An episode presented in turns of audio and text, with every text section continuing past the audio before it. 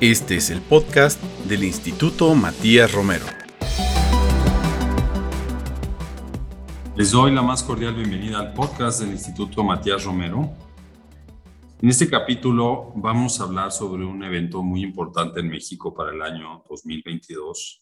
Se trata de la Conferencia Mundial sobre las Políticas Culturales y Desarrollo Sostenible, conocido en el mundo de la UNESCO como Mundiacult se llevará a cabo en México en el mes de septiembre de 2022 y tenemos el gusto de platicar con el director general de Asuntos Internacionales de la Secretaría de Cultura, que lleva el manejo de la organización y de la parte sustantiva de la participación de México en Mundiacult, es el maestro Pablo Rafael de la Madrid. Bienvenido al podcast. ¿Qué tal? ¿Qué tal, Alejandro? Qué gusto verlos. Es un placer estar aquí. Bueno, vamos a entrar en materia. Cuéntanos qué es Mondiacult en el contexto de la reflexión sobre la cultura en el, en el ámbito internacional. Pues mira, Mondiacult 2022 es la consecuencia de algo que empezó hace 40 años, cuando México fue la sede de la primera conferencia intergubernamental de políticas culturales y desarrollo organizada por la UNESCO en 1982 y se suma pues a una cadena de conferencias, eh, declaratorias e instrumentos de política cultural internacional que por supuesto pues empiezan con la creación de la UNESCO en 1946 cuyos mandatos pues están precisamente en la ciencia, la educación y la cultura. Y luego pues se suceden una serie de eventos, está la conferencia eh, del 70 que fue la primera que puso el tema de la cultura en la conversación global Sucede Mundiaculto 82, su declaración es una declaración que concentra por primera vez la idea de poner en relación a la cultura, al desarrollo, y luego pues de Mundiaculto 82 se desprendieron la mayoría de las convenciones asociadas a la cultura, a la protección del patrimonio cultural material e inmaterial,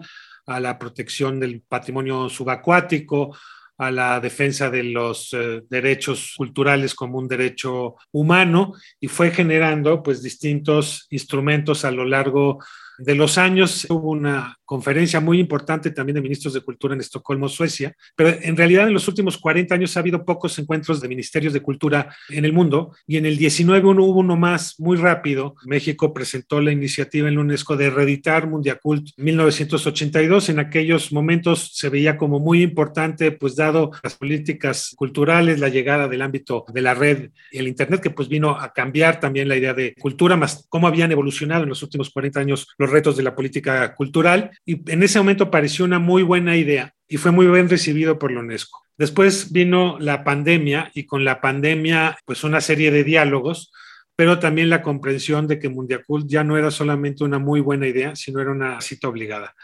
Eh, obliga no solamente a repensar las políticas culturales, sino desde la propia concepción de cultura y el paradigma que significa, pues nos coloca ahora en la idea de poner a la cultura en el centro de las políticas de desarrollo, en su vinculación con la Agenda 2030, y pues eso es lo que va a suceder en septiembre de este año, con el objetivo precisamente de hacer una gran cita global en México, sí organizada por la Secretaría de Cultura en colaboración con la UNESCO y sobre todo de la mano con la Secretaría de Relaciones Exteriores, que pues en términos de protocolo, de diseño y organización de la conferencia con la DG1 y organismos multilaterales, pues haremos un gran trabajo de la mano, donde en el centro está la conferencia de ministros, vienen 190 ministros a México, pero también habrá una serie de espacios dedicados a la participación de los creadores, los artistas, los académicos. Es decir, no podemos imaginar un nuevo paradigma cultural sin contar con la participación de la sociedad. Muchas gracias, Pablo. Retomo algunos datos bien importantes. La presencia de tal número de ministros. Entonces, se, están dadas las condiciones para que en México haya una gran reunión en el mes de septiembre, pero no solo por la parte eh, protocolaria, el impacto de tantas delegaciones en México, sino parece una gran oportunidad para vincular las políticas culturales para generar un impacto adicional al desarrollo sostenible en conjunto con la agenda de Naciones Unidas. ¿Qué se espera, Pablo, de esta reunión, eh, sobre todo marcada pues también por la pandemia, como lo has mencionado? ¿Cuáles son los objetivos que se traza la UNESCO y México como resultados o como entregables, como se dice ahora, de esta reunión en México? Pues mira, hay, hay varios temas de cómo se van a poner en situación la reflexión global sobre cuál es el futuro de las políticas culturales. La idea es generar un instrumento, digamos, con dientes y en ese sentido, pues un poco la idea es bajar la idea de la política cultural como tradicionalmente ha sido entendida para colocarla en el centro de las políticas de desarrollo y el objetivo de ese instrumento pues será generar las principales líneas de trabajo que permitan entender el futuro en un tiempo donde además planear se ha vuelto difícil, ¿no? Donde el horizonte precisamente, por un lado tienes lo que le está sucediendo al planeta con el cambio climático, por el otro lado tienes pues la necesidad de conciliar intereses o tensiones que se producen entre la defensa de las libertades individuales por un lado y el bien común por el otro. Y en ese sentido, pues en el mundo hay como una agenda muy amplia que pues tiene una cantidad enorme de ejes de trabajo en estos momentos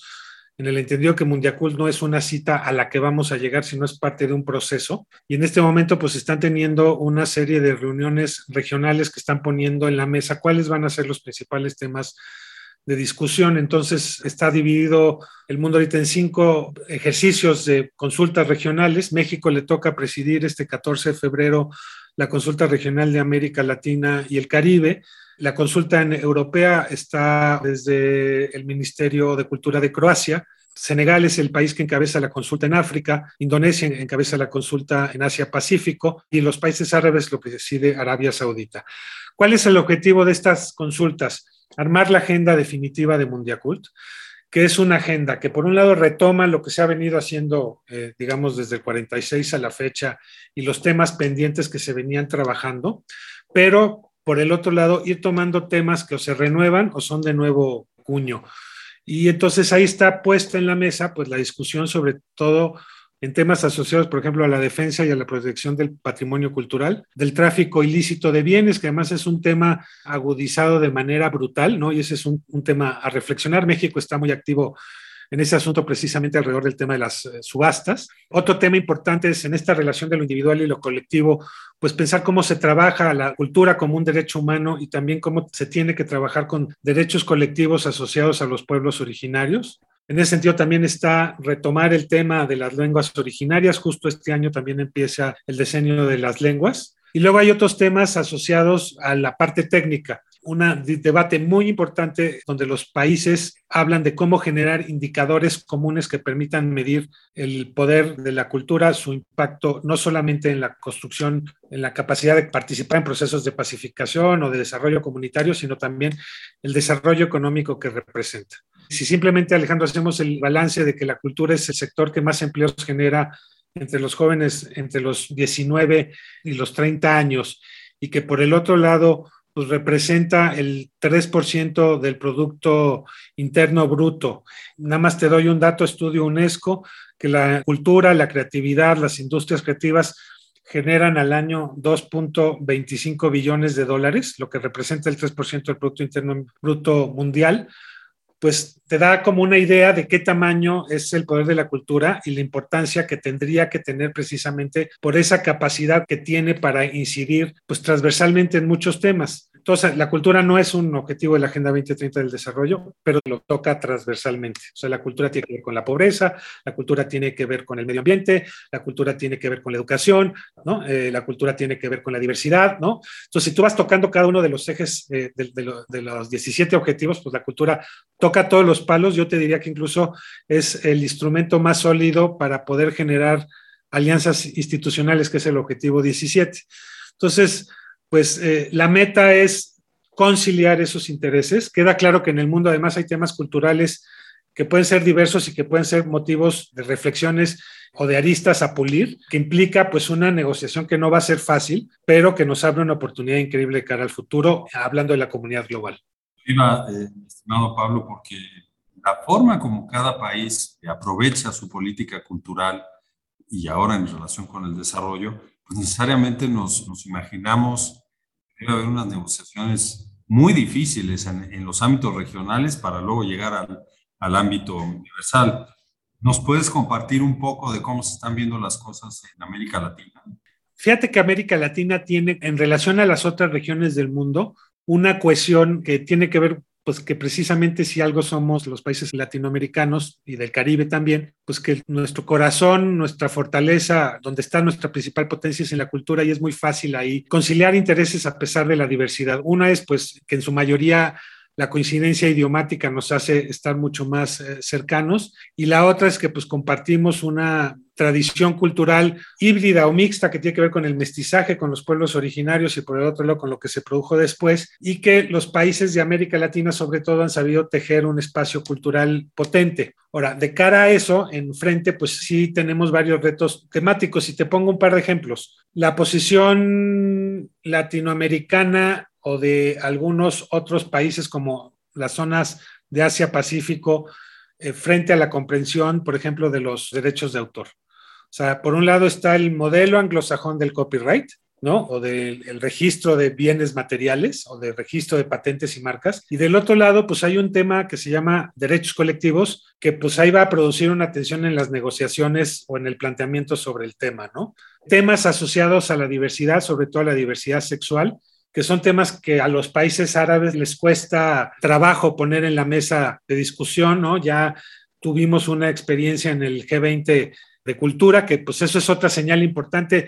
Espacios tan importantes para el desarrollo como el G20 o la OCDE están organizando foros de cultura. Eso pues es una señal importante del tamaño eh, que significa esto, pero que esos temas pues van a ser difíciles. O, por ejemplo, el otro día teníamos una conversación con IFACA y ahí se hablaba de la posición de Suecia, que es un país europeo supermoderno, pero donde ve los temas colectivos como un atentado o como algo que puede atentar contra la libertad creativa. No va a ser fácil porque hay concepciones muy distintas de cultura que van a implicar un proceso de negociación arduo en una mesa que va a suceder ahí en, en Mundiacult, pero que está siendo parte de un proceso de estas consultas regionales y luego una serie de foros internacionales que están sucediendo por todos lados como palomitas, precisamente tocando todos los temas. Entonces, pues el reto está en construir un instrumento que sea global, que mantenga el equilibrio entre las visiones de todos los países, pero que no se edulcore de tal modo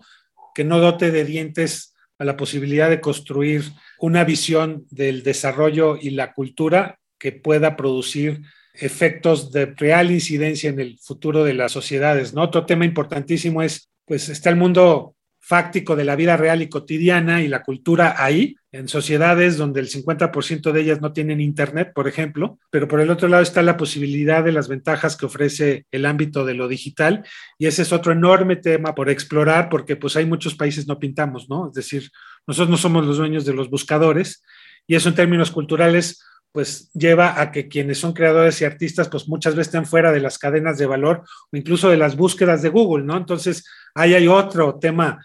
Imagínate una agenda así de amplia, pues implica un reto para generar un instrumento del que todos salgamos contentos y que pueda ser, yo lo he dicho así, al menos el concentrado de vainilla que permita construir un pastel hacia el futuro.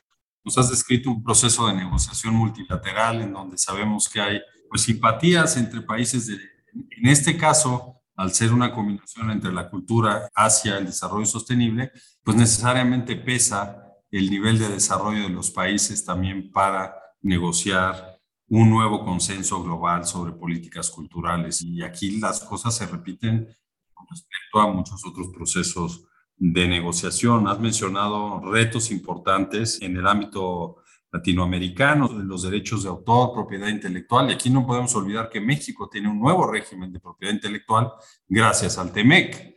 Entonces, eh, todo esto es para nuestro auditorio materia de negociación, materia del trabajo diplomático que llevan las secretarías de Estado en aras de alcanzar pues, precisamente consensos que perfilen una agenda para los próximos años. Ahora, eh, Pablo, tema importantísimo en el mundo de la cultura pues son no solamente los estados, sino todos los otros actores que nutren la cultura en todo el mundo. ¿Qué tanto espacio de participación tienen las consultas o van a tener o iban a tener, digamos, en la reunión plenaria de Mundiacult en 2022?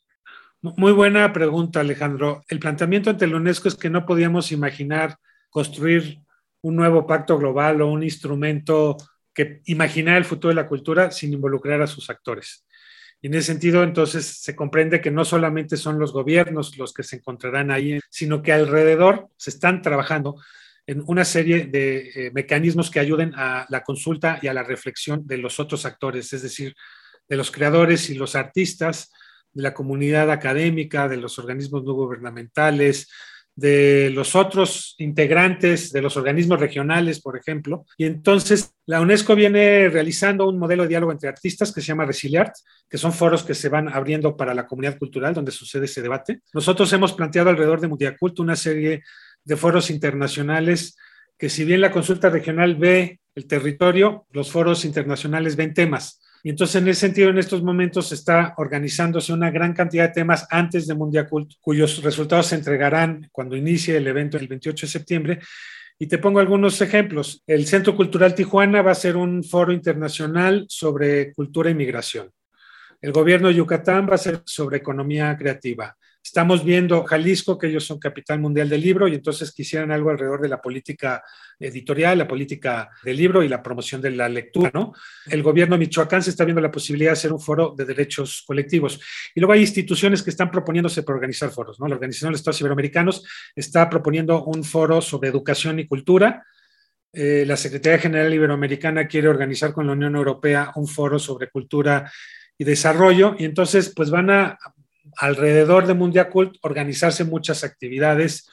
Y luego con la UNESCO estamos viendo otro ejercicio ciudadano que va a resultar muy interesante, que va a ser, se llama el, micrófono abierto, es una consulta a partir de estos instrumentos como el Zoom o en WhatsApp, donde los creadores, los artistas van a poder a partir de una convocatoria pública, enviar propuestas, digamos, en digital, que sean videos o ejercicios audiovisuales que puedan también entregarse a la sede de Mundiacult para que sea parte de la información a analizar y a elaborar en la redacción del documento final. Entonces, con esto, pues eh, lo que queremos es abrir el espacio para la consulta de los otros actores de la ciudadanía y principalmente de los creadores y artistas. Y luego tenemos otra agenda que también valdría la pena contarles, que es la mexicana, ¿no? Es decir, México va a ser también una consulta nacional que permita juntar su propia postura y la postura del país frente a Mundiacult.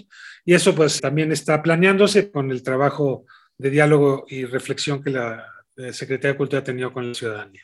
A eso iba precisamente, Pablo, al escucharte sobre las aportaciones que puedan hacer distintas regiones de México y distintos actores de esas regiones, mencionaste Yucatán, Jalisco, Michoacán, pues bueno, individualmente potencias culturales también, pero realmente para nuestro auditorio estamos hablando frente a un proceso muy importante y grande de política por parte de México para quienes consideran que México no está haciendo cosas eh, relevantes a nivel internacional. Bueno, aquí hay una muestra clarísima de liderazgo de México, porque hace 40 años que tuvo esta reunión, en el 82, y hoy, en 2022, vamos a volverla a llevar a cabo. Hemos visto, como parte de estas eh, consultas que acabas de mencionar al final de tu comentario, Pablo, que México ha propuesto cuatro ejes temáticos. ¿Quisieras hablar un poco de ello?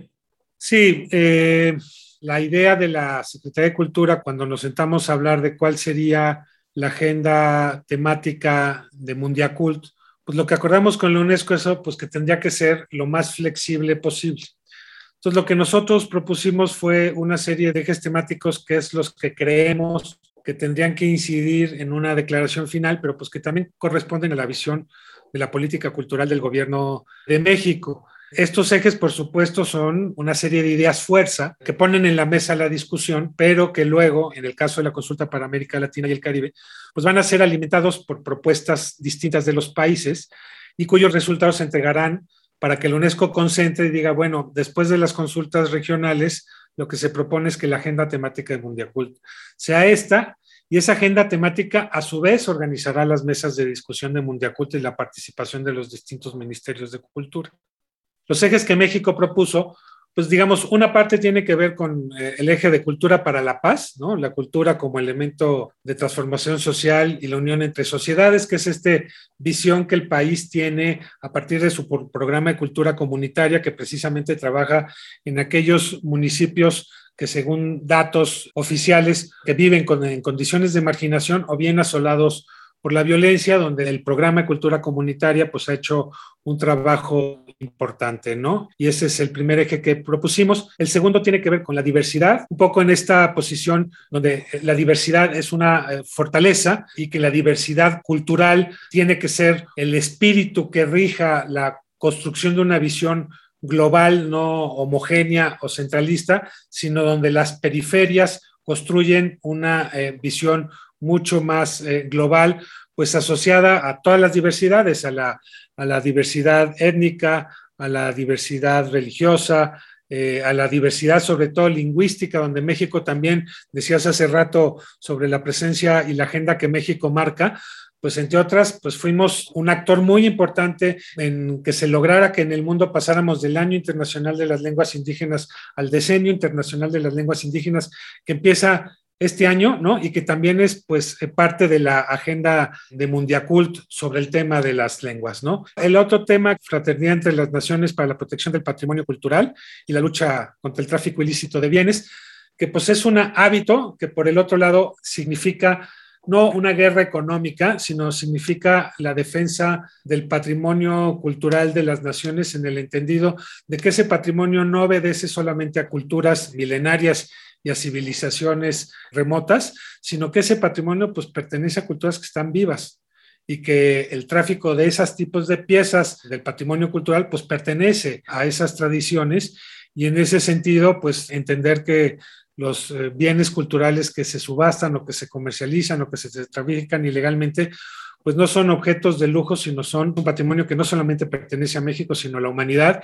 Y en esa lucha, pues hay una infinidad de países que están en la misma batalla, Grecia, Egipto, eh, Perú, ¿no? El propio México, ¿no? Entonces es un tema que compartimos muchos países, donde del otro lado, pues hay países ejemplares como Italia que hacen un ejercicio increíble de protección del patrimonio cultural y la idea es pues hacer ese llamado en donde hay una conciencia sobre el tema, ¿no? El otro tema son los, los derechos culturales y la libertad creativa que permita precisamente proteger los derechos culturales como un derecho humano, ¿no? Y en ese sentido, pues tiene que ver también con el patrimonio cultural inmaterial y en el que cabe, digamos, también el ejercicio de la libertad creativa y el, ejercicio de la libertad creativa tiene que ver con la libertad para asociarse, para acceder a las fuentes de desarrollo, para acceder a las fuentes de financiamiento. Entonces, básicamente son los ejes que hemos propuesto y obviamente no serán los que queden definitivamente en Mundiacult ni tampoco en las consultas regionales. Lo que nosotros pusimos esto fue en la agenda y pues eso será alimentado hasta que se conforme una